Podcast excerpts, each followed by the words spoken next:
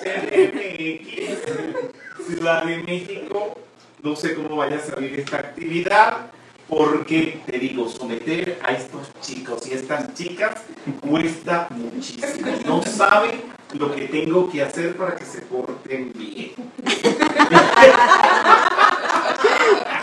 Bien, vamos a trabajar un libro, considero uno de los libros más difíciles que he trabajado en mi vida. Tengo toda la encarnación estudiándolo. Bueno, no toda la encarnación. Desde que comencé en estos estudios hace 50 años, estoy, dale que te pego, dale que te pego, metiéndole cabezazos al libro, al Mahabharata, para tratar de entenderlo. ¿Sí? ¿Tienes alguna pregunta? Sí, este, no le falta allí Mahabharata, una A. Bueno, así está bien. Ah. Mahabharata. Bien. Entonces, ¿qué es lo que pasa con este libro? Es el libro que tiene el Dharma. La enseñanza espiritual. Pero no quiero compararlo con la Biblia, pero tengo que hacer dos comparaciones con la Biblia. Eh, uno es que se parece en que todo hay que descifrarlo, como en la Biblia. Y si no se descifra, no se entiende. O lo que está oyendo es una cantidad de disparates. Y ahí es donde viene la parte difícil. Esa es la primera comparación. Y la segunda es que es tan grande como la Biblia. Hay algunos eruditos que dicen que es más grande que la Biblia, otros dicen que es el segundo libro después de la Biblia. Señores, estamos comparando en esas dimensiones tan grandes las diferencias, palabras más o palabras menos, yo creo que las diferencias no se van a notar muchísimo. Eh, cuando uno va a abordar esto, algo como el Mahabharata, uno le tiene que pedir permiso a los seres de luz para que nos iluminen, sobre todo al Señor del Dharma. Ya vamos a ver profundamente lo que es el Dharma. ¿Qué tal si hacemos el Gayatri Mantra? Eso está en sánscrito, es una traducción que, hecho que ha hecho mi persona, que durante el tiempo la he ido limpiando, ajustando, calculando a que se parezca lo más aproximado que se pueda al sánscrito. Gracias, güey. Y he conseguido esto. Me ha costado mucho. Pero bueno, es poquito, te dirán, ah, pero tan corto, sí. Es que el sentido abarca mucho. Y por allí en los libros, en uno tengo una traducción, en otro otra traducción y esta es la última que creo que he podido concebir que se adapta más al sentido de lo que se dice en sánscrito y ya van a ver que abarca mucho. Vamos a escucharlo eh, con la llave tonal del Señor Krishna, porque le estamos dedicando esta actividad al Señor Krishna, porque vamos a estudiar el Mahabharata, porque dentro está el Bhagavad Gita.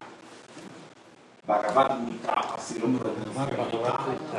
Me acuerdo de mi primer viaje a la India cuando era joven aún y me sentí, me sentaba horas a lograr la pronunciación perfecta en sánscrito para que me saliera lo más aproximado posible a como ellos lo hablan.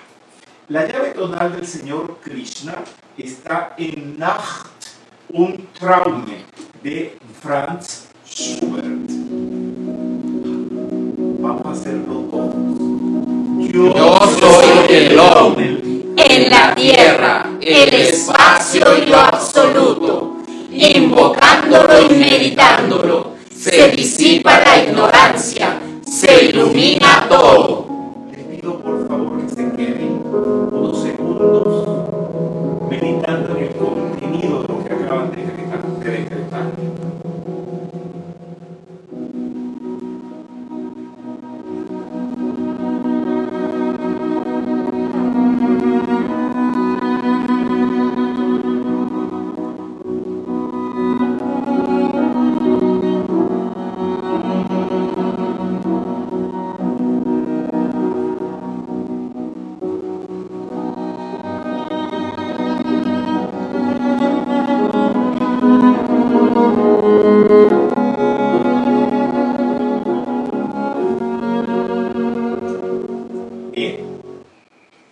material de apoyo para esta actividad son varios libros. Van a estar todos contenidos en el libro Krishna Dharma, que ustedes ven en naranja. Los va a contener a todos. Pero son varios textos, de entre ellos Bosquejo del Mahabharata, que es lo que vamos a trabajar en el día de hoy y la próxima actividad. Después vamos a trabajar el libro Krishna. Luego el Bhagavad Gita, que yo le puse eh, un término, que es el Gita sencillito. Se lo puse en criollo porque simplifiqué el Bhagavad Gita eh, desde un sánscrito muy antiguo a ponerlo en palabras modernas para que todos la puedan entender. Y hay otros textos que no son motivo de actividad pedagógica, como por ejemplo todas las experiencias que he obtenido eh, investigando todo esto en la India, no en un viaje. Esto no se hace en un viaje, esto se hace en muchos viajes y también madurándolo a través de la vida. Alguna ventaja debemos de tener las personas cuando ya tenemos un poquito de edad y es que lo que perdemos en juventud lo ganamos en sabiduría, si se vive, digamos, acertadamente. Muy bien. Es importante que sepan esto, esto es básico. Hay tres libros para el desenvolvimiento del Cristo. Esto no es para oírlo, para memorizarlo y después irse a comer tacos a la esquina. No, no, porque eso. Eh, ustedes me están entendiendo. Sí, O irse a comer hot dog, o irse a comer perro caliente en la Plaza Venezuela, que estamos en Caracas. ¿Me entiendes? O irnos para San Ginés, en Madrid, a comer churros. No. Esto es para estudiarlo. Esto es para uno concienciar lo que les voy a decir. Son tres libros que logran el desenvolvimiento del Cristo. Y esto lo informa el maestro el tibetano. O sea, estamos hablando de palabras mayores. El Gita, el Bhagavad Gita, como ustedes lo pueden ver allí, los Yoga Sutras de Patanjali y los Evangelios de Jesús. Cada uno les va a desarrollar un aspecto del Cristo, no un rayo, no una llama del Cristo, una ya vamos a ver porque no tengo ni palabras. Mire, el Bhagavad Gita, el Bhagavad, Gita, describe la naturaleza del Cristo interno o el alma. Eso que nosotros vamos a estudiar en este seminario. ¿Cómo es el Cristo? ¿Qué poderes tiene? ¿Qué hace? Jesús te describe cómo hay que vivir cuando se tiene un Cristo despierto. Es, a eso nos llevan los evangelios de Jesús. Y los Yoga Sutras de Patanjali nos dan los preceptos de cómo desenvolver el Cristo. Son tres libros crísticos. Por supuesto, los Yoga Sutras de Patanjali ya los hemos estudiado. Eso no quiere decir que podamos volver a dar este seminario que me gustaría volverlo a hacer. Los evangelios de Jesús siempre estamos sobre ellos y el Bhagavad Gita, eso ya es lo que vamos nosotros a entrar y son palabras mayores. Si tienen preguntas, pueden irlas haciendo. Bien, dime, por favor. Esos tres libros que se desenvuelve un aspecto del Cristo eh, tienen semejanza con los libros de eh, Luz en el Sendero. Bien, toda la literatura que nosotros recomendamos en la metafísica va directo al desenvolvimiento del Cristo. Pero les he dado una información específica que da el maestro, el tibetano, sobre estos tres libros que me parece valiosísima. Y si no han empezado a estudiarlos, pues para que comiencen y los pongan en práctica. Todo lo demás va sumando hacia el mismo propósito. Pero estos tres libros son los que recomiendan los maestros. Miren, yo les voy a decir algo para siempre. Y es algo que tienen que hacer, que mi persona ha hecho toda la vida. Y el error de hacer lo contrario nunca lo he cometido. Si los maestros te dicen que para hacer una gelatina hay que poner dos tazas de agua y una del polvo de gelatina, no salgas a decirle, y si le echo leche, y si le hago, pongo arroz. Por eso hace la gente. Cuando uno da la información de la jerarquía, entonces empiezan con su mente. Señores, oigan la información que da la jerarquía y ustedes resuélvanlo en su casa, ¿qué van a hacer? Si hoy, hoy el maestro dijo eso, si usted empieza a nombrarme los demás libros, yo quiero saber qué pasa dentro de esa mente, que habiéndole nombrado tres libros tan gruesos, tan gordos para ponerlos en práctica, que es como para quedarse atónito, de ponerse a pensar luz en el sendero y esto y lo otro. Esa es una mente que no está concentrada en lo que se le está diciendo, sino está viendo todo lo florido del asunto y que a la larga no pone en práctica nada.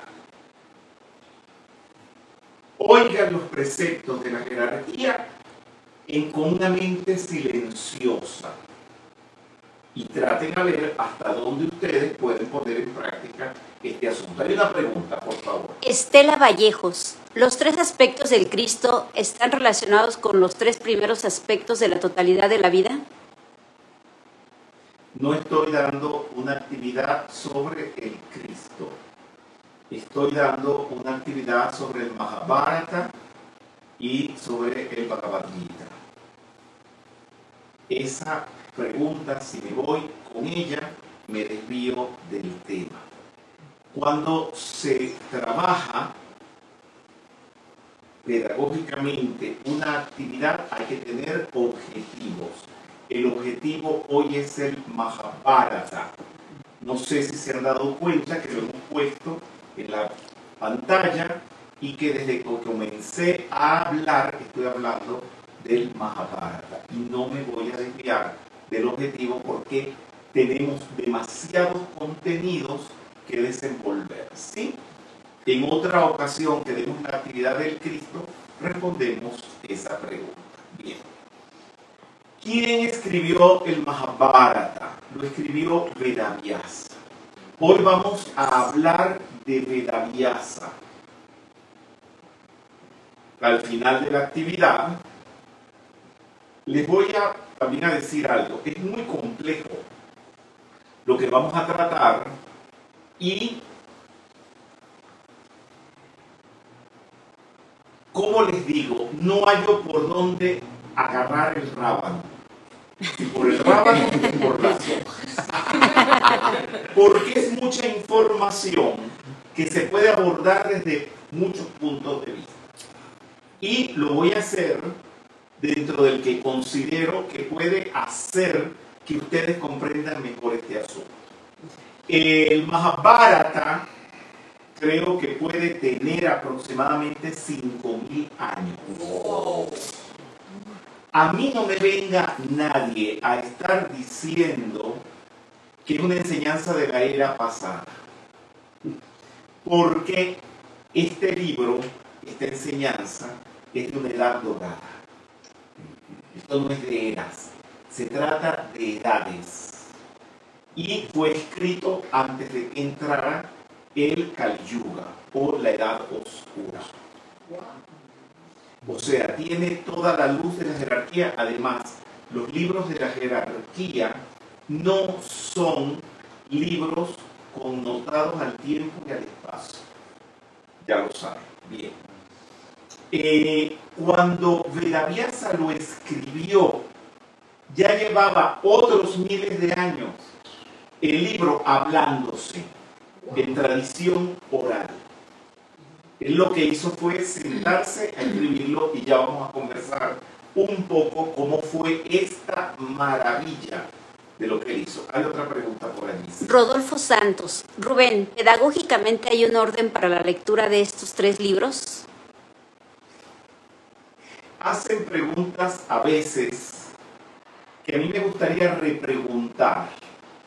¿Y qué pedagogo estaría en capacidad de hacer eso? Es algo muy profundo. No, No hay manera. Y no se están dando cuenta que en este momento este humilde servidor está haciendo un esfuerzo por uno solo de estos textos.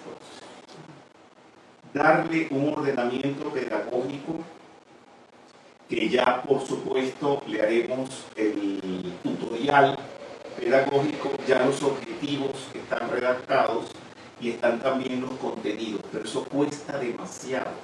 En la época en que esto fue escrito y a través del tiempo, no existen sistemas pedagógicos, señores. La pedagogía eh, data de poco tiempo para acá, que son las formas de cómo se debe transmitir una instrucción. Ahora, estos maestros tienen una pedagogía, indudablemente, pero que es una pedagogía que vista desde el punto de vista de Piaget, María Montessori, Dalcroze, eh, Martenot, todos estos pedagogos contemporáneos tal vez la criticarían. Es una pedagogía que conozco, es una pedagogía que da excelentes resultados, pero la trataría de antipedagógica. A mí me han tratado de antipedagógico, porque conozco esa pedagogía que ellos utilizan, la que usa la jerarquía espiritual, es muy fuerte, pero dan resultados estupendos, porque con esa pedagogía se formaron el maestro El Moria, Kuthumi, Saint-Germain, el Moria, eh, Serapis Bey, Hilarión, todos ellos se han formado con esa pedagogía, pero una pedagogía dura, fuerte. Y cuando a uno se le agotan los recursos dentro de la pedagogía moderna, digamos con un estudiante difícil, uno tiene que echar mano de la otra. Pero ya son temas muy, muy profundos. Sigamos entonces. Bien. El Mahabharata con el Bhagavad Gita es un libro que a través de personajes simbólicos refleja el microcosmo humano, nos refleja a nosotros, con su parte defectuosa y con la parte perfectamente divina. Y lo que trata es la lucha de la personalidad con su ego, su narcisismo, su egotismo, todos sus defectos, cómo quiere luchar contra el espíritu. Y esta lucha la tienen todos ustedes, la, la tiene mi persona, la tienen todos los verdaderos estudiantes de la enseñanza espiritual. El Mahabharata es el gran libro y el Bhagavad Gita es un libro pequeño metido dentro del Mahabharata. Una tercera comparación con la Biblia. Imagínense, si ya voy a atender las preguntas. Imagínense, el Mahabharata es como que si fuese toda la Biblia. Y el Bhagavad Gita como si fueran los evangelios de Jesús. Y es tan comparable así porque los evangelios de Jesús van directo al Cristo. Igual es el Mahabharata. La parte del Bhagavad Gita va directo al Cristo. Ya vamos a hablar de algunas versiones. Además de ello, refleja el inconmensurable macrocosmos. Dentro de toda esta literatura, ustedes van a tener una concepción del macrocosmos con personificaciones en seres de luz. Aspectos de la divinidad lo van a ver, pero personificado con los personajes que se mueven, hablan, dicen y actúan dentro de todo esto. Que cada uno va a representar un aspecto de Dios, una ley divina y así sucesivamente. La pregunta, por favor. Christopher Arsenio Matus. ¿El Bhagavad Gita surgió después del Sanatana Dharma? Bien. El Sanatana Dharma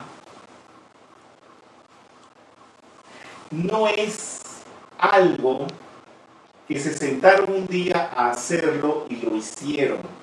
Eso se fue conformando a través de los siglos. Pero tiene un mismo autor, Vedavyasa. Vedavyasa se le dice Veda porque fue el que se dice Vedavyasa, se le pone ese prefijo porque fue el que escribió los Vedas. Y los Vedas es la base del Sanatana Dharma. Sigan preguntando por qué, porque como es un tema, la verdad que no se trata, digamos, por allí mucho, no es que mi persona sepa mucho sobre estos asuntos, pero lo poquito que sé, por favor, está a la orden de todos ustedes. Hay otra pregunta, ¿sí? Elena Ballinas. Hola, ¿cuál es el real objetivo de este estudio? Hablo de una situación totalmente práctica, actual. ¿Por qué debo estudiarlo? Gracias. No lo estudies. No lo estudie nadie. Esto no tiene de práctica nada. Cierren las computadoras y corten mi actividad. Para esto no hay razones intelectuales. Yo no estoy aquí sentado hablando de esto por razones de mi mente. Ustedes saben por qué estoy aquí hablando de esto. Como, como o por la misma razón por la cual tú amas a alguien. Como puede ser tu madre, tu pareja, tu padre, tu abuela. Puede estar sin dientes, arrugada o arrugado, mal vestido, despeinada, pero tú lo quieres o la quieres. Hay razones. Se puede explicar algo. Yo no estoy sentado aquí por ninguna razón. O tal vez la única razón, y es la razón de mi vida. Me muero por hablar de esto. Me muero por comunicar esto. Y por eso lo hago. Si ustedes no se están muriendo por esto, sin razones, sin explicaciones, corten esto y váyanse a hacer